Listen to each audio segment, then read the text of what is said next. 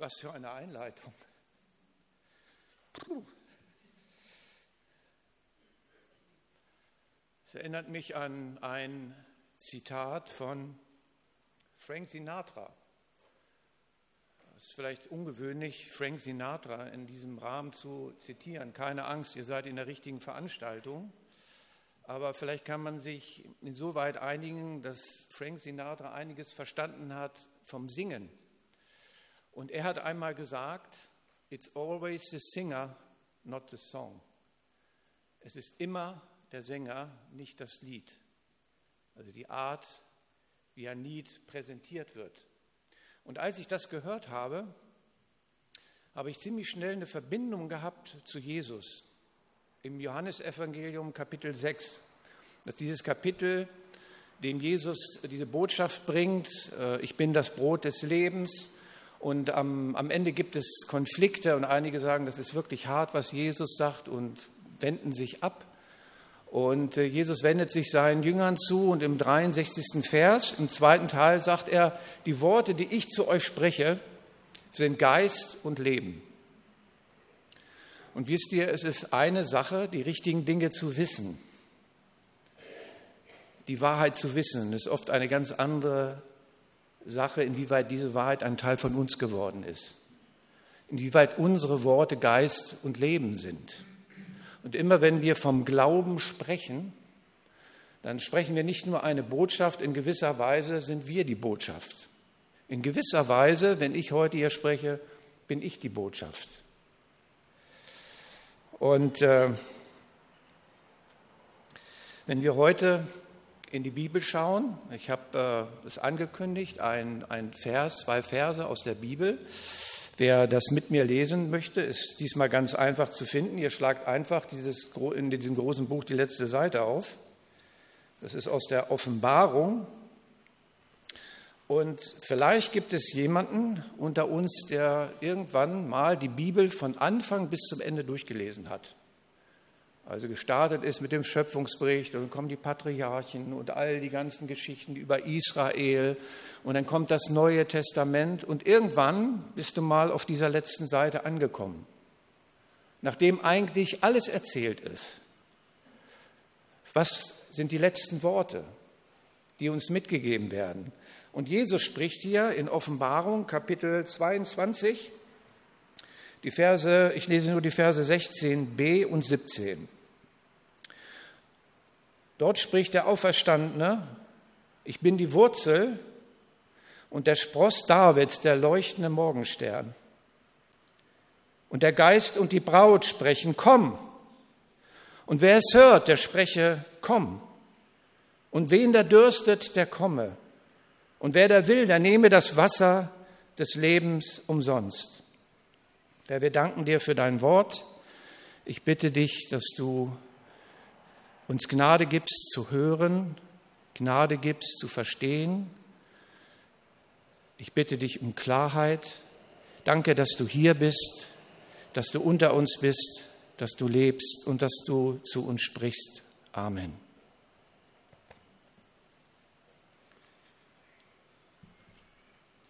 Es gibt viele Wege, wie man sich mit diesen Versen auseinandersetzen kann. Das ist einmal die Rede davon, von äh, der Wurzel Davids, der Messias, der zurückgeht auf König David.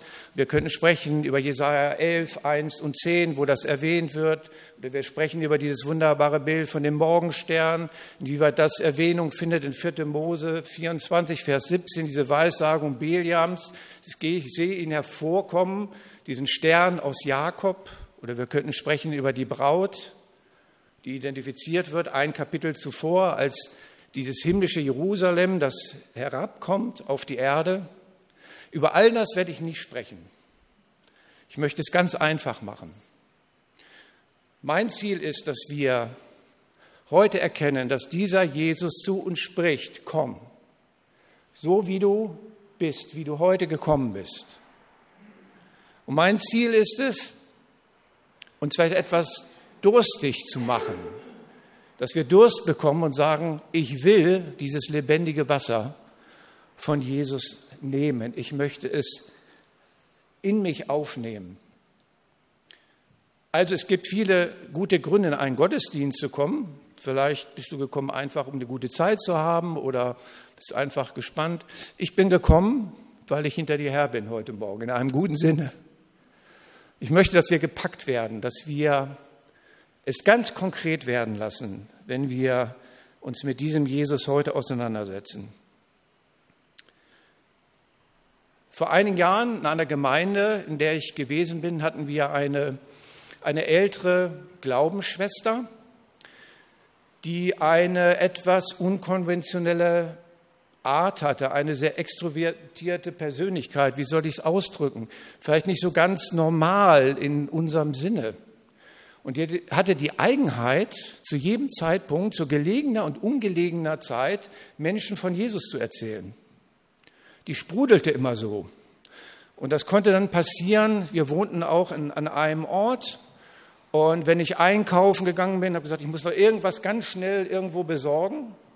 Und ich bin da gewesen und dann habe ich auf einmal diese Schwester gesehen, sie hat mich gesehen und ich wusste, okay, der Zeitplan ändert sich. So schnell kommst du hier nicht, nicht raus.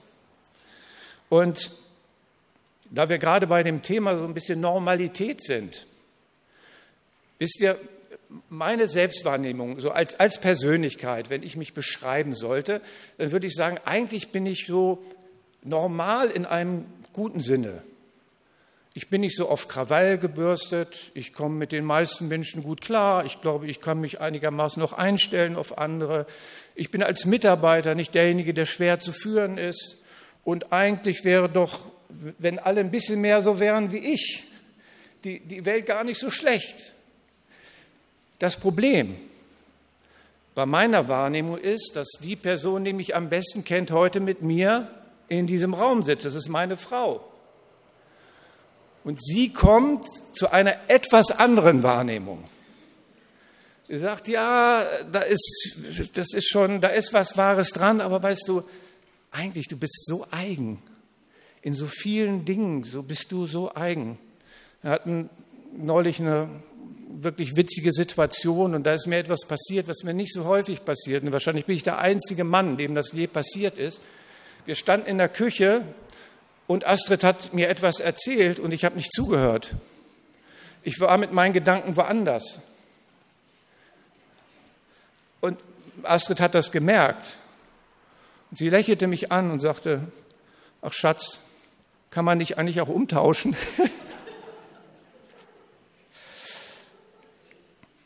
und da wir bei dem Thema Normalität sind, was ist eigentlich normal für einen Christen? Welches was ist ein normales Verhalten für einen Christen? Was macht einen normalen Christen eigentlich aus?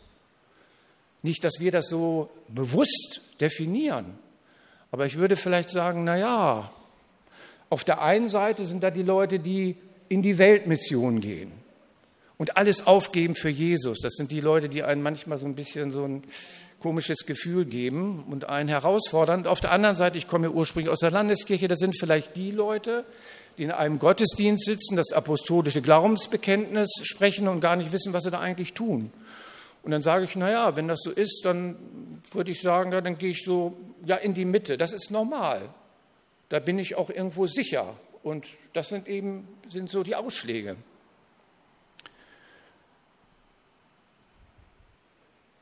Schauen wir, was Jesus sagt. Es ist immer gut, auf Jesus zu hören. Meine Wahrnehmung bei Jesus ist, ich bin derjenige, der manche um den heißen Brei herumredet. Jesus ist klar. Ich bin derjenige, der manchmal so ein bisschen hm, nicht so richtig weiß und Jesus überzeugt mit einer klaren Haltung. Völlig frei innerlich.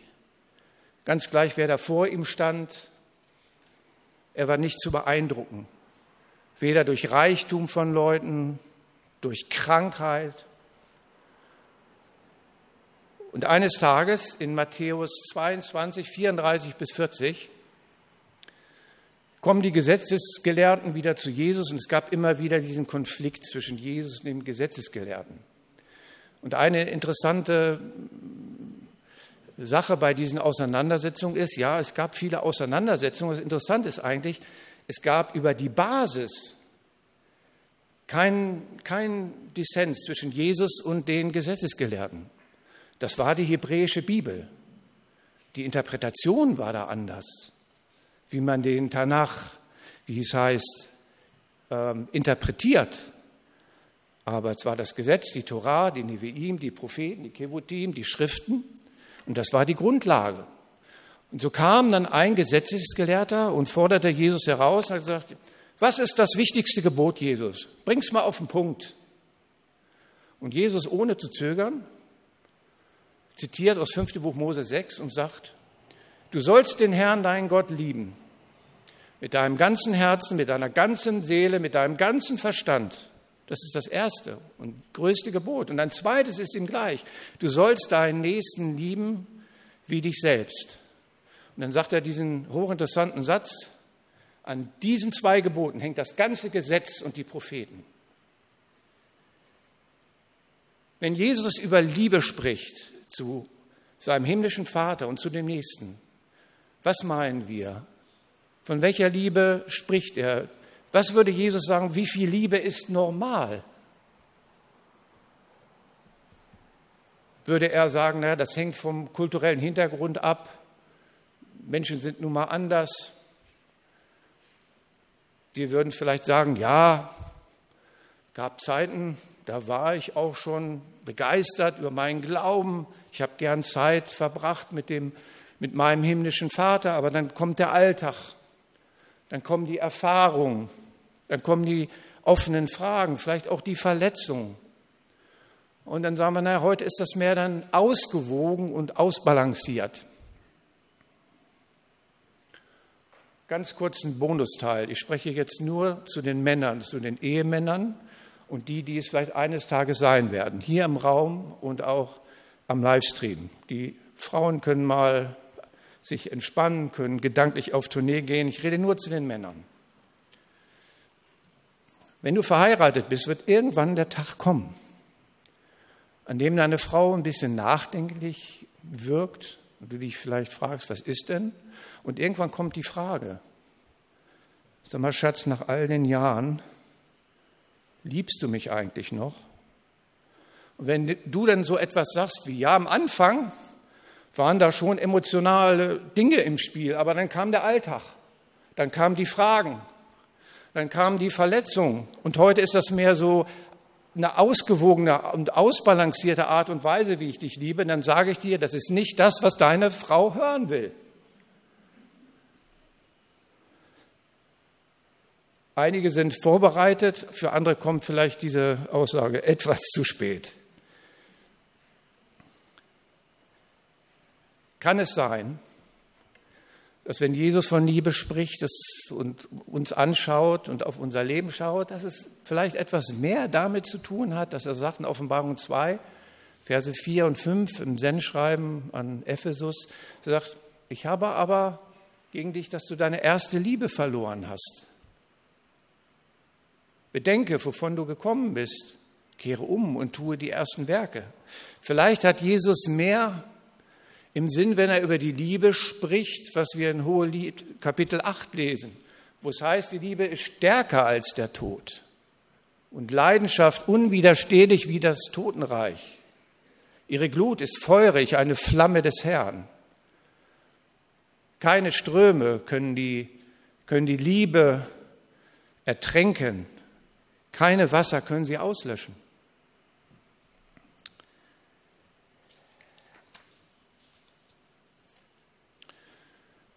Manchmal ist es gut, auch im Rahmen eines Gottesdienstes, ich habe gesagt, es gibt viele, viele gute Gründe, in einen Gottesdienst zu gehen. Es gibt viel mehr gute Gründe, in einen Gottesdienst zu gehen, als nicht hinzugehen. Ganz ehrlich. Und es ist legitim zu kommen. Ich, ich komme, um erbaut zu werden. Ich ich komme, um Menschen zu treffen. Ich äh, komme, um anzubeten. Ich bekomme eine, ich komme, um eine gute Predigt zu hören. Ich komme, um zu hören und zu sehen, ob es dem Pastor auch gut geht. Er nicht ausgebrannt ist und depressiv, sondern dass er gut ist und dass alles gut läuft. Aber es gehört auch dazu von Zeit zu Zeit, dass wir uns fragen, wo stehen wir eigentlich in unserem Glauben, in unserer persönlichen Beziehung zu Jesus? Eine der erstaunlichen Eigenschaften meiner Frau ist es, dass es keinen Tag gibt ohne Sport.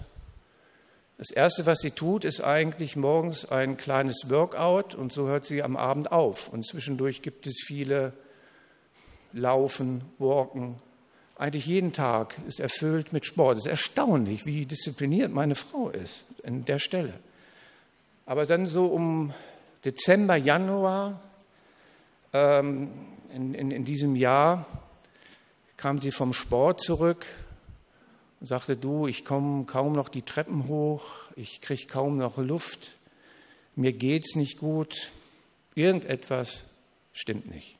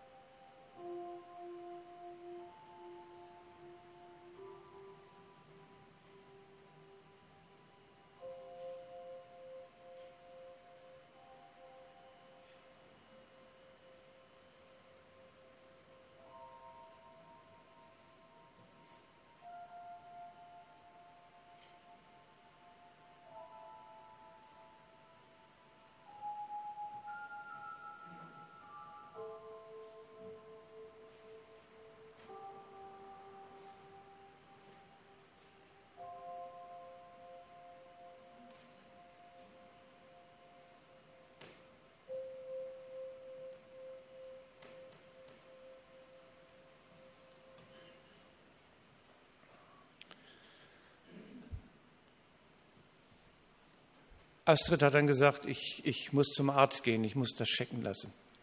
Und sie ist zu ihrer Hausärztin gegangen und die Frau heißt Frau Dr. Ehrlich, die heißt tatsächlich so. Ist ein guter Name für einen Arzt, oder? Für eine Ärztin, Ehrlich. Und äh, sie ist gekommen und hat erzählt, welche Symptome sie hat. Und die Ärztin hat gesagt, okay, time out. Alles auf Null stellen. Keine sportlichen Aktivitäten mehr. Aufgrund ihrer Vorgeschichte müssen wir da genauer hingucken und äh, dann Kontakt mit einem, mit einem Professor. Und um eine lange Geschichte kurz zu machen, am 22. März musste Astrid sich einer Herz-OP unterziehen. Und als wir diese, als sie die Diagnose bekommen hat, das war nicht das, was sie sich vorgestellt hat. Das war nicht eigentlich im Plan vorgesehen. Und für mich auch nicht und auch für die Kinder nicht und für die Familie und für die Freunde war das nicht so ganz einfach. Und man ist dann zugegangen auf diesen Tag der Operation. Und das war nicht schön, aber es war notwendig, dort genauer hinzugucken. Und stellt euch einmal vor, die Frau Dr. Ehrlich hätte vielleicht gesagt, ach wissen Sie, nehmen Sie das nicht so ernst, wir haben alle mal schlechte Tage. Und Sie sind ja auch keine 30 mehr. Und vielleicht haben Sie es ein bisschen übertrieben mit Ihrem Sport. Machen Sie mal weiter, Bewegung ist gut und dann schauen wir in vier Wochen nochmal. Es hätte fatale Folgen haben können, Schlaganfall, Herzinfarkt. Und es ist interessant, wir erwarten, dass das Ärzte uns die Wahrheit sagen, dass sie ehrlich mit uns sind. Aber in Sprüche 4, Vers 23 heißt, mehr als andere behüte dein Herz, denn von ihm geht das Leben aus. Und wir haben auch ein, ein geistliches Herz. Und darum geht es auch. Auch dort genau manchmal hinzusehen und wie es damit aussieht. Ich bin im Mai 2008 ins Kloster Wiffinghausen gefahren. äh, zu einem Oasentag. Wenn ich zurückgucke, 2008, wie mein Leben damals aussah, neben meinen beruflichen, familiären Verpflichtungen, war ich sehr stark engagiert in der Gemeinde. Ich habe sehr gerne Verantwortung übernommen und eigentlich, glaube ich, habe ich mich auch sehr wichtig genommen dabei. Und irgendwann kommt vielleicht der Punkt, zumindest ist es mir so gegangen, dass ich mich in dem Prozess eigentlich ein bisschen verloren habe. Ich kann mich erinnern an Situationen, wo ich gebetet habe und ich habe mir selbst zugehört beim Beten. Und es war irgendwie sehr viel Verpflichtung. Und eigentlich hätte ich damals schon ein paar Gewitterwolken sehen müssen, die da auf mich zukommen. Aber ich habe das da nicht gesehen und habe gedacht, okay, ein Oasentag ist ja vielleicht ganz gut. Also bin ich da hingefahren und ähm, dann gab es eben ein bestimmtes Programm und wie das bei diesen Oasentagen so ist, dann heißt es ja, und jetzt haben wir eine Zeit mittags, da kann jeder so in die Stille gehen oder wir bieten Gespräche an. Und ich hatte dann wirklich einen Gedanken, der eigentlich ungewöhnlich ist für mich. Und ich weiß nicht, ich kenne die Gemeinde nicht so gut, ich weiß nicht, wie hier dazu gestanden wird. Aber ich hatte das Gefühl, ich sollte beichten. Weil da Dinge waren, die mich belastet haben. Sehr konkrete Dinge, die mir auf einmal klar wurden. Nicht in dem Sinne, ja, läuft gerade nicht so gut, sondern sehr konkrete Dinge, die ich zu benennen hatte, die ich noch niemals zuvor irgendwem gesagt hatte. Und ich dachte, ui. Gesagt, also wenn du zu wem gehst, sollte es ein Mann sein. Da war die Auswahl nicht so groß, denn es gab nur einen einen evangelischen Pastor aus Basinghausen. Dann bin ich da also hin und das war ein bisschen förmlich und was kann ich für Sie tun? Ich habe gesagt, ich möchte beichten. Gut, hat er das kurz geöffnet, hat einen Rahmen gesetzt und hat gesagt, so und nun sind wir in der Gegenwart Gottes und was haben, was haben Sie zu sagen? Und ich saß da und ich habe bei mir gedacht, Mensch, wenn ich jetzt die Dinge sage, wie kann ich sie sagen, dass sie nicht ganz so schlimm klingen? Wie kann ich sie sagen oder so verpacken, dass der, der das hört, da irgendwie noch Verständnis hat. Aber im Endeffekt habe ich die Dinge dann äh, gesagt und äh, habe ihn nicht mal anschauen können so wirklich. Und dann war Stille. Und dann kein Kommentar, keine Bemerkung. Ich kann das nachvollziehen, nichts, sondern der Zuspruch des Evangeliums. Dir sind deine Sünden vergeben. In Jakobus 5, Vers 16 steht dieser bemerkenswerte Vers, bekennet einander die Sünden und betet füreinander, damit ihr geheilt werdet. Denn darum geht es, dass wir heil werden. Weil wir manchmal Dinge mit uns herumschleppen, die nicht gut sind für unsere Beziehung zu Gott, die uns isolieren von den Menschen, die wir lieben und die uns trennen von uns selbst. Und die Möglichkeit, das loszuwerden. Das mag vielleicht erst im zweiten Schritt, der erste Schritt ist oft nicht so leicht, das ist die Theorie, aber sie führt zum Leben. Und aus dieser, nachdem wir das abgeschlossen hatten, kamen wir ins Gespräch. Und aus diesem Kontakt ist eine Beziehung gewachsen zu diesem Pastor. Und von Mai 2008 bis zum Oktober 2015 war ich in Begleitung bei diesem Mann. Immer und immer wieder. Und vielleicht, weil wir den Start hatten, war es jedes Mal so, wenn ich dorthin gekommen bin, dass es immer so eine Bestandsaufnahme war. Oh, und dann sind dort viele Dinge in meinem Leben passiert, die nicht einfach waren. Das kann ich euch sagen. Und ich habe diese Begleitung gebraucht. Aber es war notwendig und es hat mich ein Stück weit auch wieder ins Leben zurückgeführt. Und ich glaube, ich würde heute hier nicht stehen, ohne diese Prozesse, durch die ich gegangen bin und die begleitet gewesen sind. Und stellt euch einmal vor, ich wäre zu diesem Mann gegangen, hätte gesagt, ich möchte beichten und er hätte gesagt, na ja, nun übertreiben Sie es nicht. Also das, Gott, liebt sie auch so und wissen Sie, also nehmen Sie das, machen Sie sich doch nicht so schwer und mal unter uns, wir hauen doch alle mal kräftig daneben. Nein, er hat das ernst genommen und das ist gut. Wenn wir ernst nehmen, was in unserem Herzen vorgeht, wenn wir das bewegen und wenn wir manchmal den Mut, und es braucht Mut, Mut haben, dort hineinzusehen. Ich kehre zurück zu dieser unkonventionellen Schwester, ihr erinnert euch, ganz am Anfang. Und damit möchte ich schließen. Diese Frau hat etwas gemacht, auf die Idee wäre ich nie gekommen. Wisst ihr, was sie gemacht hat? Die Frau ist in, Männerwohnheim, in Männerwohnheime gegangen, um den Leuten Gottes Liebe weiterzugeben. Damals Büttnerstraße, Schulenburger Landstraße, ich weiß nicht, ob es die heute noch gibt. Und die ist da reingegangen und das ist wirklich nicht ohne. Das geht da nicht zimperlich zu. Und sie ist als Frau da hingegangen und hat da manches erlebt und manches ist vielleicht auch chaotisch gelaufen. Aber sie hat in einem dieser Wohnheime Waldemar getroffen. Und lasst mich kurz etwas erzählen zu Waldemar. Waldemar war damals so in den 30ern und lebte seit Jahren als Obdachloser. Er kam eigentlich aus dem süddeutschen Bereich, hatte seit Jahren keinen festen Wohnsitz, war recht begabt mit seinen Händen, so dass er hier und da sich durchgeschlagen hat. Aber es gab noch mehr über Waldemar zu erzählen, denn er kam aus einer Familie, in der es über Generationen hinweg Alkoholismus gab. So ist er von klein auf mit Alkohol konfrontiert worden und fing dann auch an, Alkohol zu trinken. Und nicht nur das. Er erzählte von Marihuana bis Heroin, hat er alle Drogen genommen, die man sich vorstellen kann. Und nicht nur das. Einmal hat er sich, hat er nicht aufgepasst, er hat sich einen Schuss gesetzt und er hat sich, er hat sich AIDS eingefangen. Das war Waldemar. Und ich weiß nicht, was diese Schwester ihm genau gesagt hat. Aber ich glaube, er hat etwas verstanden. Er hat gehört, Jesus sagt, komm, so wie du bist. Bist du durstig? Und er sagt, oh, ich bin durstig. Willst du das Wasser haben? Der hat gesagt, ja, ich möchte das Wasser haben. Und ich erinnere mich, als er zu uns in die Gemeinde gekommen ist. Er hatte keine Ahnung, kein Bibelwissen, woher sollte er das haben?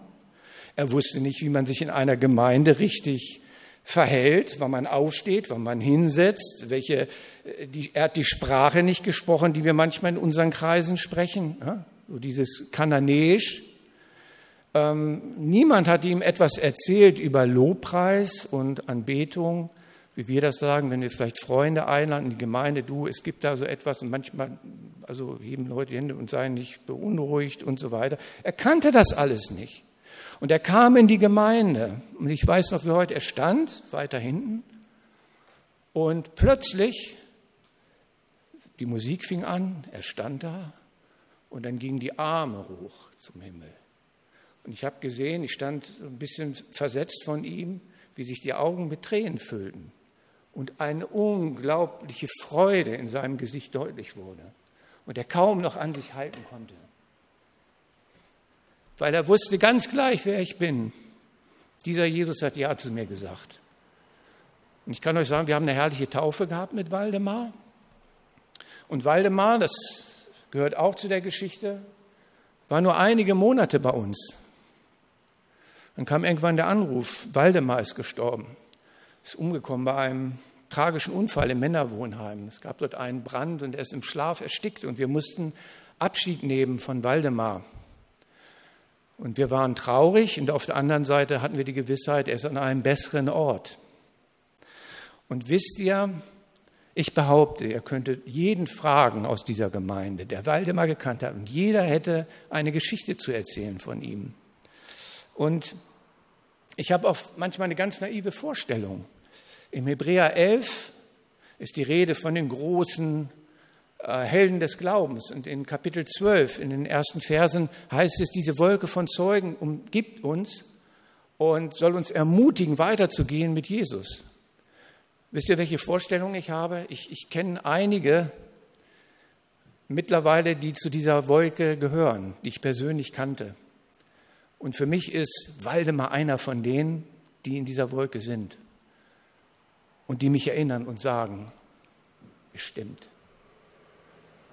Es ist völlig egal, ob du noch nie was gehört hast von diesem Jesus und für dich das böhmische Dörfer sind oder ob du 40, 50 Jahre mit dem Herrn unterwegs bist. Du kannst kommen, wie du bist. Und wenn du durstig bist und wenn du willst, dann kannst du dieses Wasser des Lebens nehmen. Das ist die Verheißung, die uns Jesus gegeben hat. Mögen wir alle seine Stimme hören, mögen wir alle Durst haben, mögen wir alle wollen und viel, viel trinken. Amen.